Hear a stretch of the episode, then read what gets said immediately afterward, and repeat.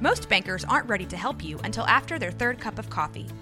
But with Central National Bank's after hours service, you don't have to wait for the bank lobby to open to get help. You can contact us from 6 to 8:30 in the morning or from 5 to 10 in the evening, and we'll connect you to a real, live, local person who can answer questions and fix problems 7 days a week. Bank different. Bank Central. Central National Bank. Member FDIC. This is a Rogue Media Network podcast. Hola, mi nombre es Jessica Torres. Hola, yo soy Jackie Espinosa. Y esto es Zona del Crimen.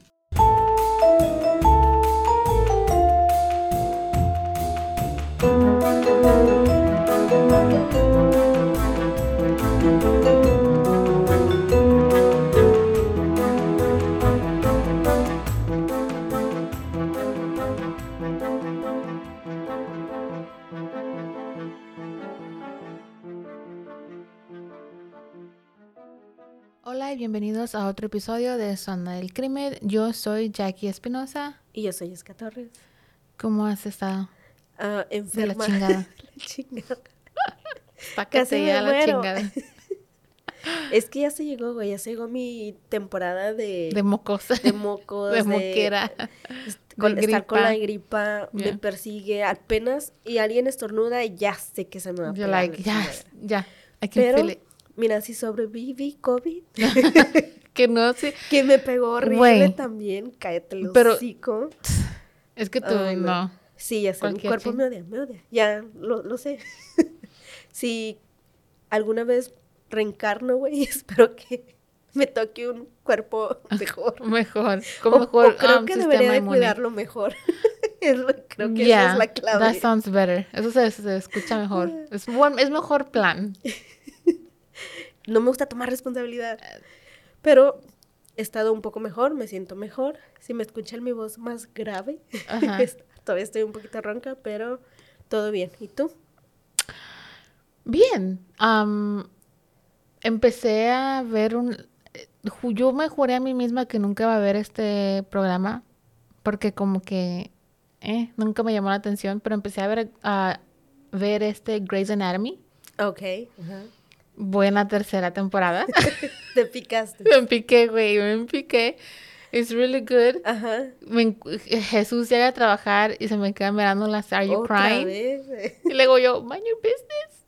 Güey, no mames, porque, porque si yo sabía, mucha gente, you know, Ujú. miraba en las redes sociales que este programa te va a hacer llorar, te hace llorar. And I'm just like, Ya. pero ya estoy en picada, güey. Estoy en picada. Por lo que yo he mirado, yo no he acabado de mirar esa serie porque no quiero. Ah, y me hicieron un spoiler Ujú.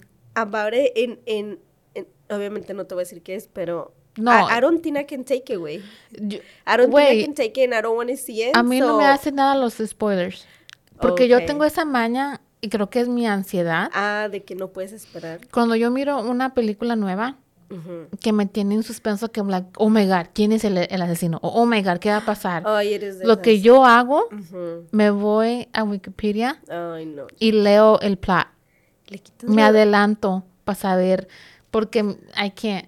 Le quitas So, en el TikTok, vida. ya, no, en el TikTok ahí estoy, en mi timeline, Ajá. está puro de a veces de Grey's Anatomy, ya sé quién va a morir, ya sé quién va a morir en temporada, en, yo apenas voy en temporada 3, pero ya sé quién va a Y morir. fíjate las diferencias. Yo no puedo ver una serie cuando está, que es- apenas sale, que va a continuar. Que tienes que esperar que como una semana para el nuevo episodio. Esperé no sé cuánto, cuántos tiene la de Game of Thrones.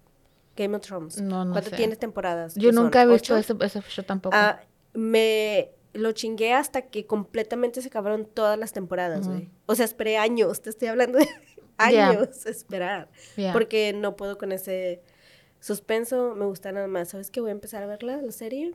Y, y, por ejemplo, mi esposo piensa que estoy loca, güey. ¿Cómo vas a esperar? Le digo, es que tú no entiendes. Me ha pasado que me han cancelado series Y ya. y nadie me entiende te ese quedas ahí like, sentimiento de? ¿pero por qué? Yes, yes, yes, yes, yes. Hace muchos años miré una serie de MTV que se llamaba Awkward. Um, me piqué con la serie, güey. Eran como, ¿cuántas temporadas salieron? No me acuerdo, tres, cuatro. Mm. Y también con una de, se trataba de una sirena que salió en, ah, no me acuerdo en qué programa, pero llevaba tres temporadas y luego se canceló y no puedo todavía, ni lo voy a hablar, güey, porque Güey, así me no pasó a mí con de Mindhunter. Oh, ya. Y hasta la fecha de hoy, cuando miro um, una post, una meme en Facebook, en, digo, Netflix, Te da coraje. me emputo. Sí, yo también. No, like, ¿cómo I'm nos still van a not over así? Con es, sin no sé. Esa serie estaba bien buena. Like, super good. Es como casi querer llegar al orgasmo y luego que te paren, güey. O sea, Ah, eso es muy feo. Anyways. Pero I'm me refiero a eso. that, yeah. De que, y te quedas con la incertidumbre de que no like, ah, chinguen. Yeah, yeah, Una yeah. mentada de madre Sí, vale sí. menos. Yo soy al revés. I have to know what's going on porque No, me yo no. desespero. Mm. La única, el único show que sí aguanté, que me, me aguanté para esperar qué iba a pasar el- al siguiente fue el de los The Walking Dead. The Ah, Walking sí, Dead para mí es Two Friends. Ya no me digas porque mira, Yeah, exactamente. Para mí that's my show, my comfort show. yo sé que mucha gente lo mira como que bien ridículo cuando una celebridad muere y te sientes triste o melancólico, ¿vale? Porque es- no es como que el artista te conozca. Como que te conoce, ya. cambia tu vida. Pero es como nostalgia.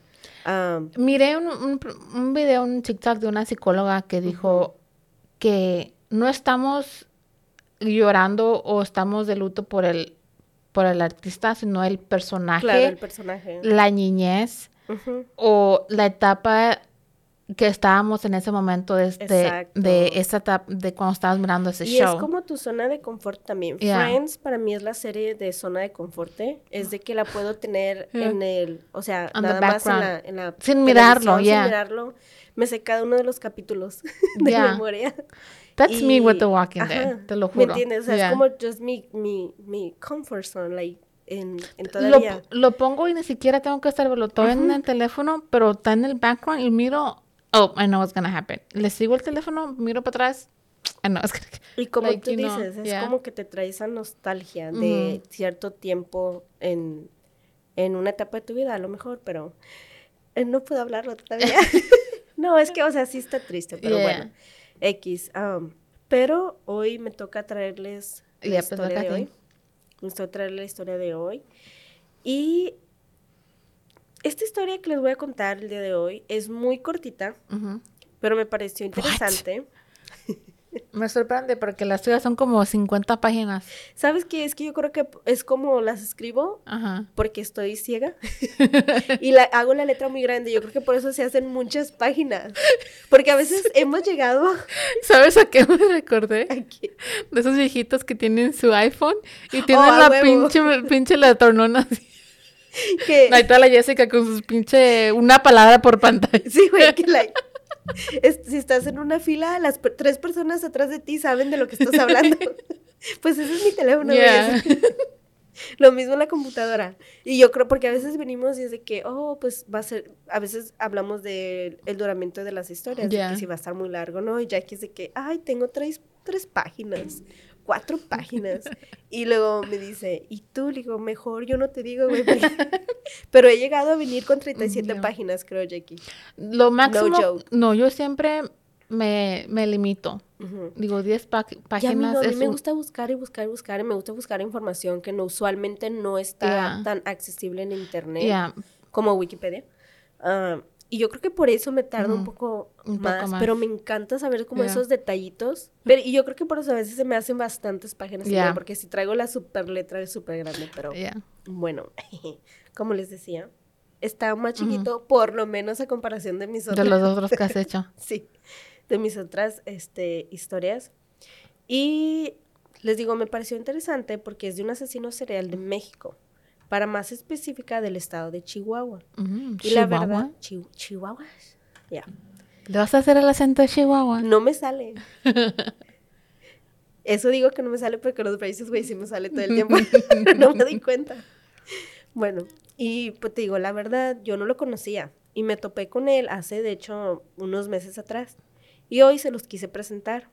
Me llamó la atención que porque en muchos de los casos que tocamos aquí, sabemos que no todos, pero una mayoría de los asesinos seriales tienen, tienden a tener como una asignatura personal.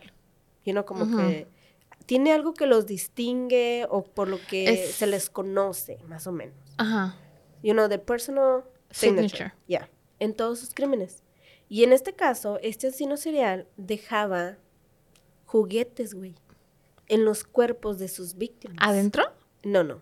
O encima, al lado, por ahí. Una vez a mí un maestro de la escuela, que era un agente del FBI, dijo que él trabajó en un caso de un asesino serial donde su signature de él era defecate.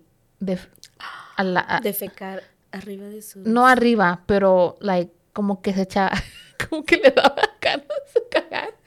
Se ponía nervioso el tipo. Y se, no se cagaba encima del cuerpo, pero que alrededor, como en la escena. Como, like, si, bus- si Sí. buscabas, ahí estaba el serotón ahí, like. And I'm just like, hey, when you gotta go, you gotta go. Like, como tienes que ir, cuando te.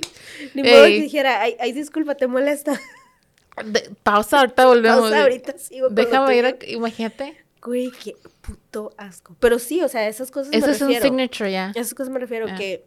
Y lo hemos visto aquí, güey, en muchos casos. Siempre hay una cosita que o les llama la atención, los distingue o tienden a Y- hacer. Y por definición, un signature es algo que el asesino hace que no tiene um, que ver con, no tiene mucho que ver con el actual killing, you know what I mean? Ya. Como, I don't know how to explain it. Como, like, no ayuda en el asesinato. Es como separado. Sí, sí, sí, o sea, no es como... Porque signature es diferente que modus operandi. Ajá, que Ah, la manera en que mata o que la manera en que va a cometer el crimen. La, su asignatura personal es algo nada más distintivo, que no ayuda ni perjudica ni tiene alguna diferencia en, en, en el caso de, de- del asesinato o que mató a la víctima, sino es como que ah, el toquecito que le ajá, da that's- personal de cada quien. Good job. I got you, I got you. Así, gracias. Yo te mira, Me, te me leo, lo que, te ya, leo, lo que te quise decir, entiendo. que- sé lo que estabas diciendo. Yo creo que a este punto, güey, yo te, yo te puedo adivinar mejor que Jesús. I'm just saying, For ¿ok? real. So, bueno, como les decía, este dejaba juguetes en los cuerpos de sus víctimas, o sea, hacía como lo- a los lados, o lo que se podía encontrar de ellas. Y la razón por la cual lo hacía, la verdad, a mí me pareció muy siniestra, bastante retorcida, pero a la misma vez, a la misma vez, perdón, muy triste. Así que sin más rodeos, comencemos para que conozcan la historia del descuartizador de Chihuahua. Así, se le, así le pusieron. Mm. Es un asesino serial bajo el nombre de Andrés Ulises Castillo Villarreal, nacido en 1980 en Chihuahua, México, cuyos delitos se piensa fueron llevados a cabo entre el año 2009 y 2015, cuando éste cobraría a su última víctima. No se sabe mucho de su niñez ni de su familia, los pocos detalles que se saben es lo que él mismo ha dejado a conocer. En el año 2015, Andrés se dedicaba a vender sustancias ilícitas, por decirlo así, o sea, drogas, Mota. drogas, y a la construcción. A la obra, o sea, era albañil. He was hustling, güey. O sea, a pegarle duro porque está chingón. Sí, no, o sea- si no trabajas, no, no comes. Él and- andaba haciendo casos trabajitos por, por otro lado, Sí. o sea, la situación está cabrón. Está, cabrón. sí. Se piensa que gracias a este, a que este vendía pues drogas, era como su manera de atraer a sus víctimas. Mm. Primero se ganaba su confianza para después asesinarlas de una manera pues brutal. Este los drogaba llevándolos a lugares alejados, pocos transitados o completamente baldíos, o también algunas veces hasta su propia casa. Ya ahí, cuando estaban casi inconscientes o en un estado de alucinación, abusaba sexualmente de sus víctimas. El acto sexual siempre era muy muy violento. Después los mataba y para deshacerse de sus víctimas usualmente los golpeaba en la cabeza para causarles ah, la muerte y proceder a desmembrarlos. Ahora, no se sabe 100% si cuando los desmembraba ya estaban muertos o solamente a veces estaban inconscientes. ¿ok? Algo que no se pudo comprobar. Este los, los desmembraba y los cortaba con una cegueta. ¿Sabes lo que es una cegueta? No. Es como, Como un serrucho. es como un serrucho, pero es mucho más chiquito. Un fretsaw. Ah, Ok, porque es diferente. Pero ya. anyways, bueno. Ya que te más o menos expliqué lo que es una cegueta. A lo que yo, no. porque tampoco. no Oscar, que- that is. Bueno, la mayoría de las personas de Ujú. Latinoamérica sí, sí saben. Ah, la manera en que cortaba sus cuerpos variaban. No eran iguales. Algunos eran solo manos, brazos y piernas. Otros también eran la cabeza, torso, dedos, pies, orejas. O sea, como así, algo que te sal- sobresaliera, yo creo, del cuerpo. Lo que, Lo le lo que le llamaba atención de esa persona. No, fíjate que no lo Oh, sé, pero simplemente era así. O sea, algunos nada más era de que, ah, ¿sabes qué? Las manos y ya. Estaba haciendo un pinche un- Frankenstein, ¿o qué pedo? No lo sé, pero era, ¿me entiendes? No a todos era de la misma manera. Ya cortados los cuerpos, se deshacían de ellos, tirando las partes en terrenos baldíos de la misma colonia y arroyos donde la gente usualmente pues tiraba basura.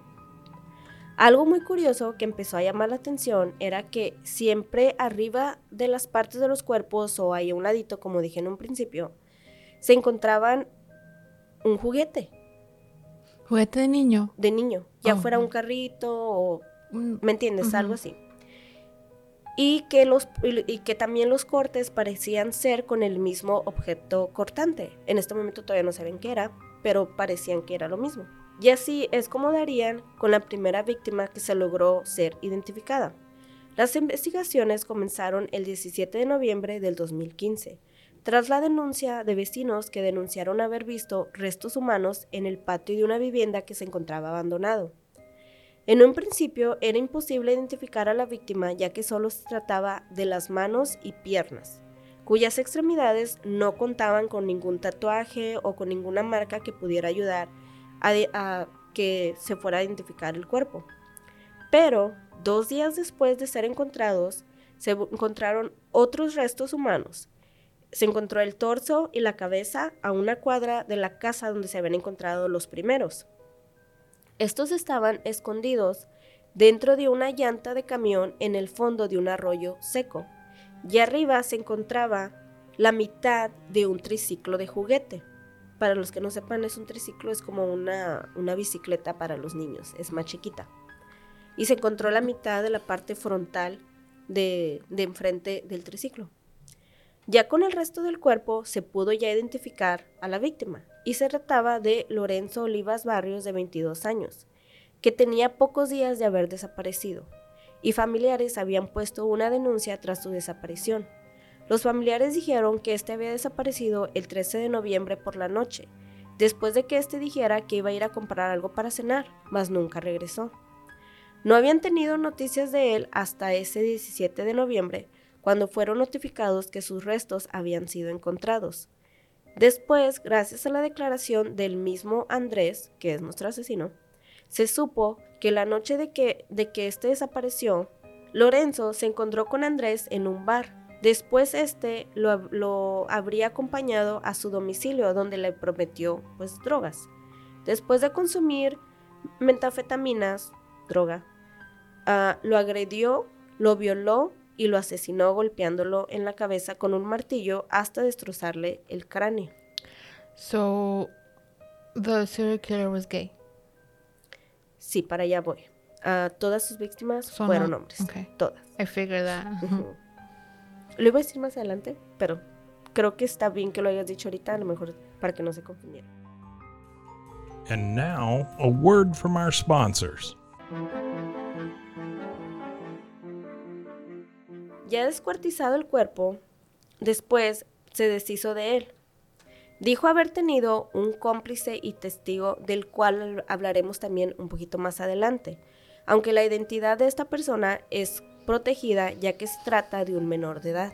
Mm. Andrés dijo que lavó las partes del cuerpo en su domicilio y las transportó en una carretilla que utilizaba para su trabajo de albañil. Después obligó al menor de edad a ayudarle a limpiar toda la escena del crimen, incluyendo las paredes, para después pintarlas. ya que éstas se encontraban completamente salpicadas de sangre. Pero hasta este momento Andrés aún no era sospechoso, o por lo menos no oficialmente.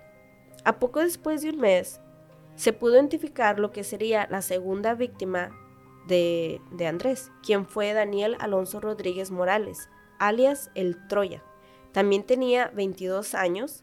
Este fue encontrado el 13 de diciembre del 2015 y sus restos fueron encontrados exactamente en el mismo arroyo muy cerca de donde se encontraron los primeros restos humanos. A este cuerpo le habían cortado las piernas a la altura de la rodilla, que se encontraban envueltas en una cobija. El resto del cuerpo se encontraba también dentro de una llanta de camión, parcialmente ocultos, tenía el cráneo completamente también destrozado a golpes, pero además presentaba dos heridas por arma de fuego calibre 22.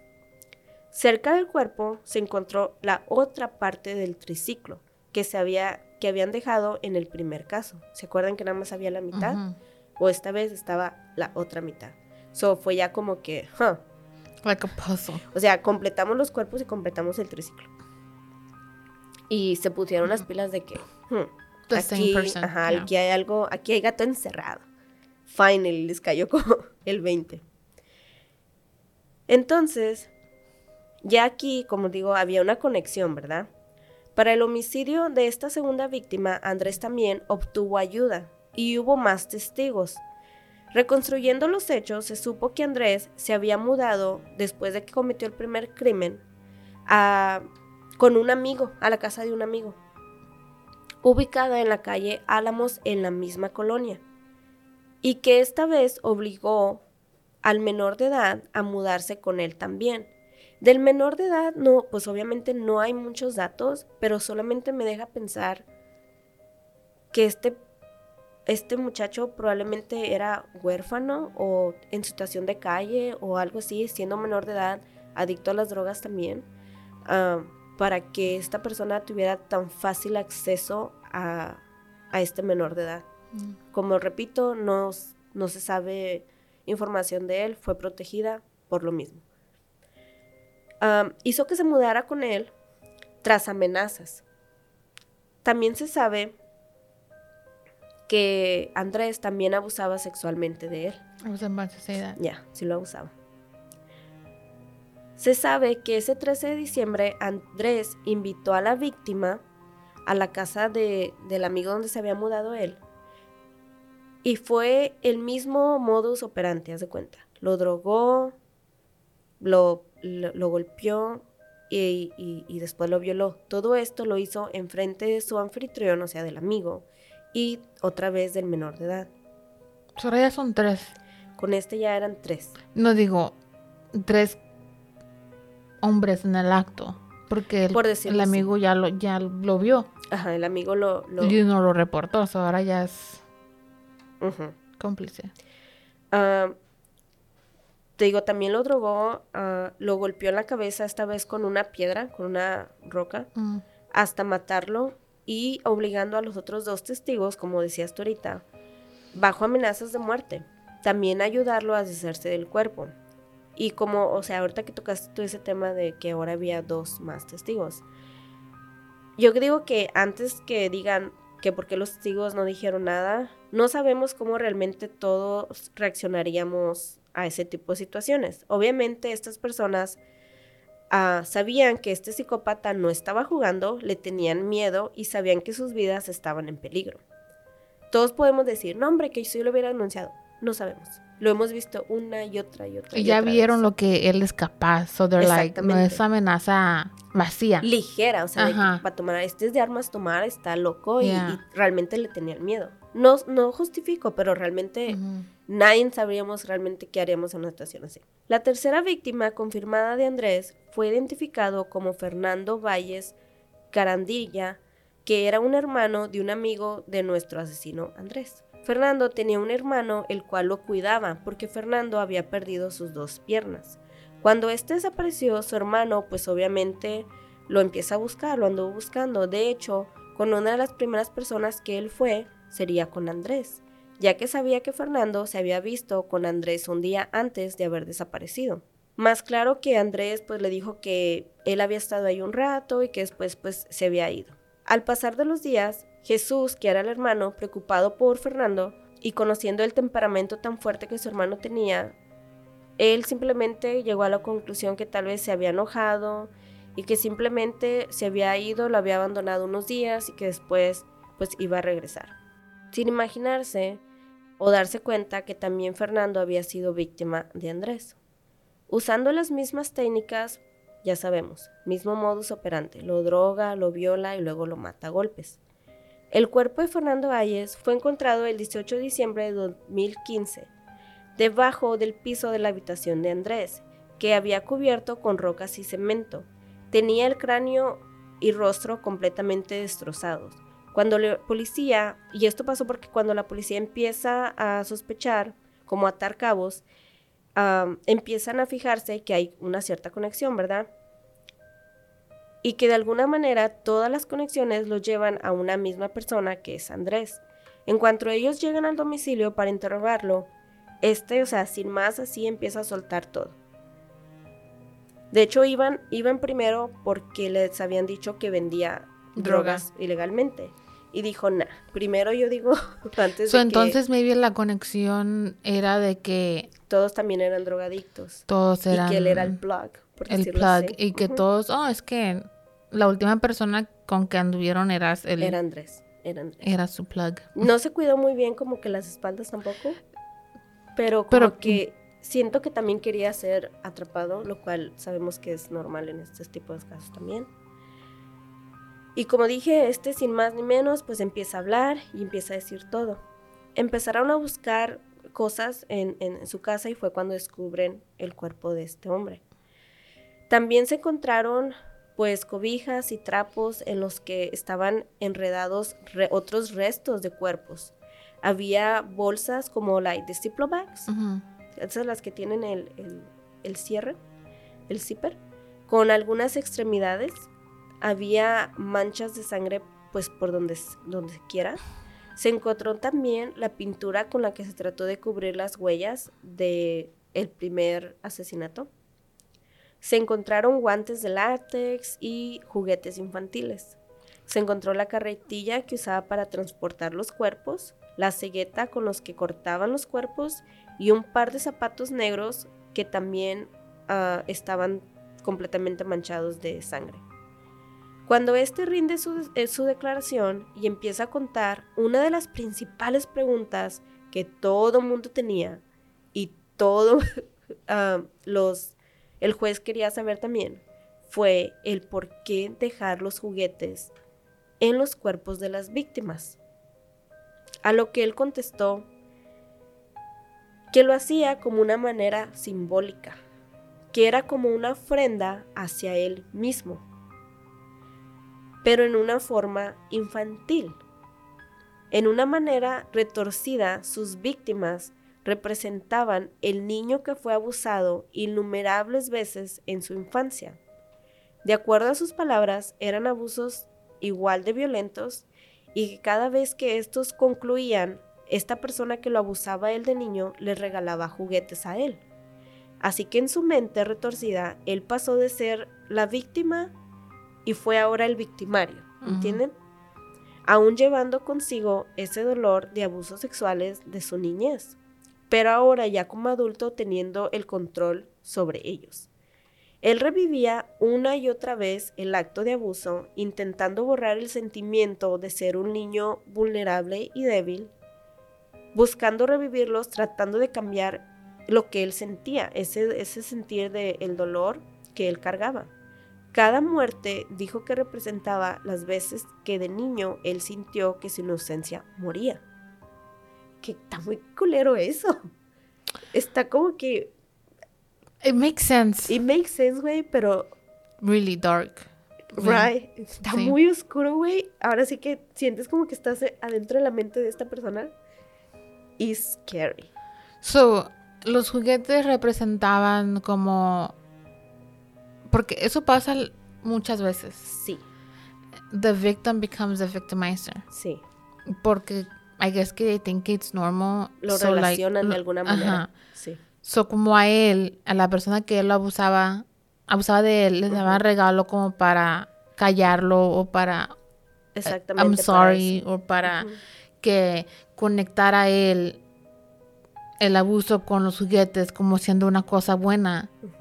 O maybe like an I'm sorry. Maybe a lo mejor él también dejaba sus juguetes para decirles a las a sus víctimas like I'm, this is I'm sorry. I'm sorry or this is Yeah. what they did so I'm doing it too. Hay muchas maneras de, de poder Yeah, como yeah. interpretarlo, güey, Yeah. pero sí, como tú dices, está muy dark ese pedo. Yeah. Cuando él estaba diciendo esa declaración y yo de que, no, puta, mames. Ujú. Um, esto no cambia los hechos ni justifica los crímenes que cometió, obviamente. Pero sí dejó a muchos completamente sorprendidos, así como ahorita de que, ay, güey, me puso la piel hasta chinita. Con esta confesión que él, que él dijo. Después de esto, él nunca más dio detalles y no han podido hacer de que siga hablando One de time algo así. and that was and it. that was it. Um, confesó haber matado a más y se le asocia por lo menos con 20 víctimas más, pero no se le pudieron comprobar. El fiscal que llevó el caso, Nicolás González, lo caracterizó como un psicópata y sádico clásico. Dijo que era claro que los abusos sexuales que éste sufrió repetidamente duran- durante su infancia afectó todo lo que es su perfil, psicológico. Perdón. El que todas sus víctimas hayan sido hombres y la forma en que los cometió son una, una muestra de la carga emocional de esos abusos y lo que representaban para él. Según la conclusión de los ah, perfiladores criminales, Andrés encontró la manera de escapar de su realidad cambiando los roles en donde él ya no era la víctima indefensa, sino que él era el victimario, como lo dijimos hace rato, con todo el poder absoluto.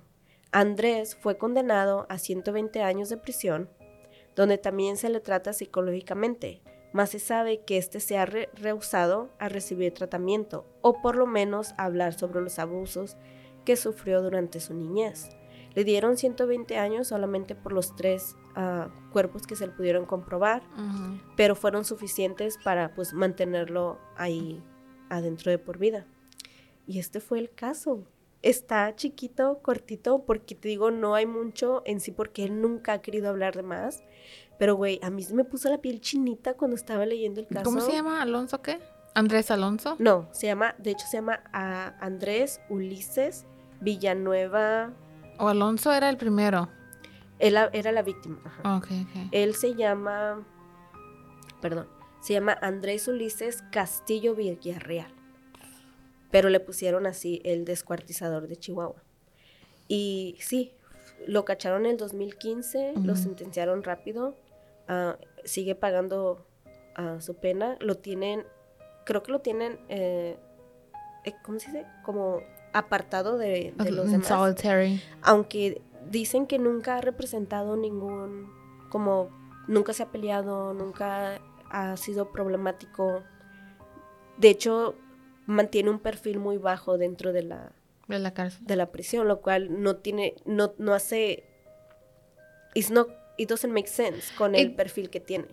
To me it does. Because todas sus víctimas no pelearon para atrás. O me refiero a que eso, se le tenía como que, porque los crímenes que cometió fueron tan violentos, güey, Yeah, pero, pero si te pones a pensar, son violentos en la manera como los cometió. él lo cometió. Sí. Sus víctimas estaban incapacitadas o no pudieron pelear. Ya de frente en frente puede ser un pinche miedoso. You- Que you se le, right, yeah. que se le ponga uno de enfrente. Es como... en lo- su sano juicio. es- ajá, es como, Yeah. son como los hombres que le pegan a las mujeres. Con una mujer son muy chingones, muy machines, ¿verdad? Pero cuando se le pone otro enfrente, ahí sí, no, no, you know what I mean? So, I think que ya depende, like, ya estando, like, un hombre que no, que se puede defender bien, no como sus víctimas que primero fueron drogadas y golpeadas y violadas, que no pudieron defenderse de ninguna... No tuvieron Mm. ni un chance. Ya, Pero creo que eso tiene que ver mucho con la parte psicológica. Siento Yeah. que él los ponía en ese estado, güey, porque tal vez él es como se percibía de su niñez. indefensible. Indefens- completamente Ujú. indefenso. Ujú. Ah, te digo, no se sabe, no puedo encontrar nada tampoco de su familia o algo así. So, me quedo así como que me quedaron más dudas Yeah, que las respuestas porque es like tú sabes, esa- en la manera psicológica de, de mirarlo, es de que este niño o que, que no sé si, no sabe si era huérfano, tal vez creció en el sistema, tal vez por eso Mm. fue tan fácil que fuera abusado, o tal vez fue alguien muy cercano a su familia, lo cual es muy, Muy, 90% del del tiempo es... tiempo pasa eso, Yeah. y que tuviera un acceso muy fácil a él. Y de ahí también que venga el de que lo quisieran callar o sobornar o hacerlo like- sentir mejor por los dándole Eso es lo que te iba a decir. I feel like tiene que ser alguien de una familia, o alguien de su muy familia, a él. porque a mí se me hubiera sido Que raro que que confianza. alguien le estuviera dando y dando y dando juguetes a mi hijo. I would have been like, Sí, eso why es the fuck una, are you giving my... You know what I esa es mean? una super red flag, güey. Cuando Yes. un adulto muestra mucho Mucha atención, atención. Sobre un sobre un niño, o sea, específico, que son tres hermanitos, pero que hay uno en especial de que es como que le muestra mucho más atención o afecto. Ojo, yeah. ojo. Como Des- dicen, eso es una de las um, primeras primeras como- los lo que ellos hacen es ganar ganarse la confianza de los papás. Son fal- follow this TikTok de una reportera que él entrevistó a a los que están en la cárcel por Sí. child abuse y ellos le dicen, "Güey, y si yo ya estoy adentro de tu casa es porque yo ya tengo tiempo Sí. manipulándote, lavándote el güey. cerebro, cerebro, ganándote tu ganándome tu um, trust, tu confianza y tu amistad.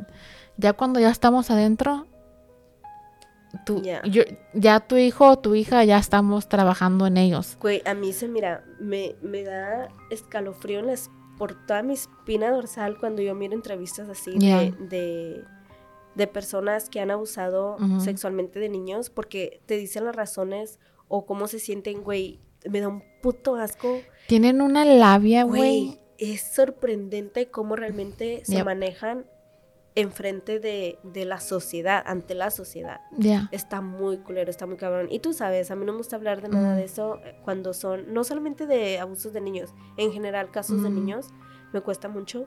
Pero es que es así, todos, cada caso que vemos, la mayoría se va siempre a la niñez.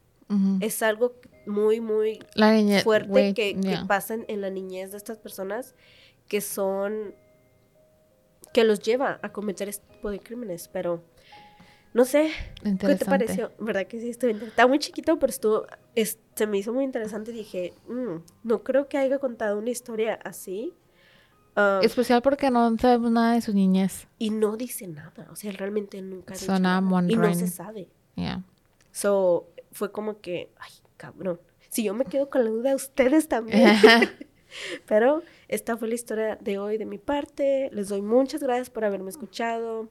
Ah, no olviden seguirnos en nuestras redes sociales y dejarnos sus comentarios, sugerencias, lo que les parezca mejor. Esto fue Zona del Crimen. Nos vemos aquí la próxima semana. Yo soy Jessica Torres. y yo soy Jackie Espinosa. Hasta la próxima. Adiós.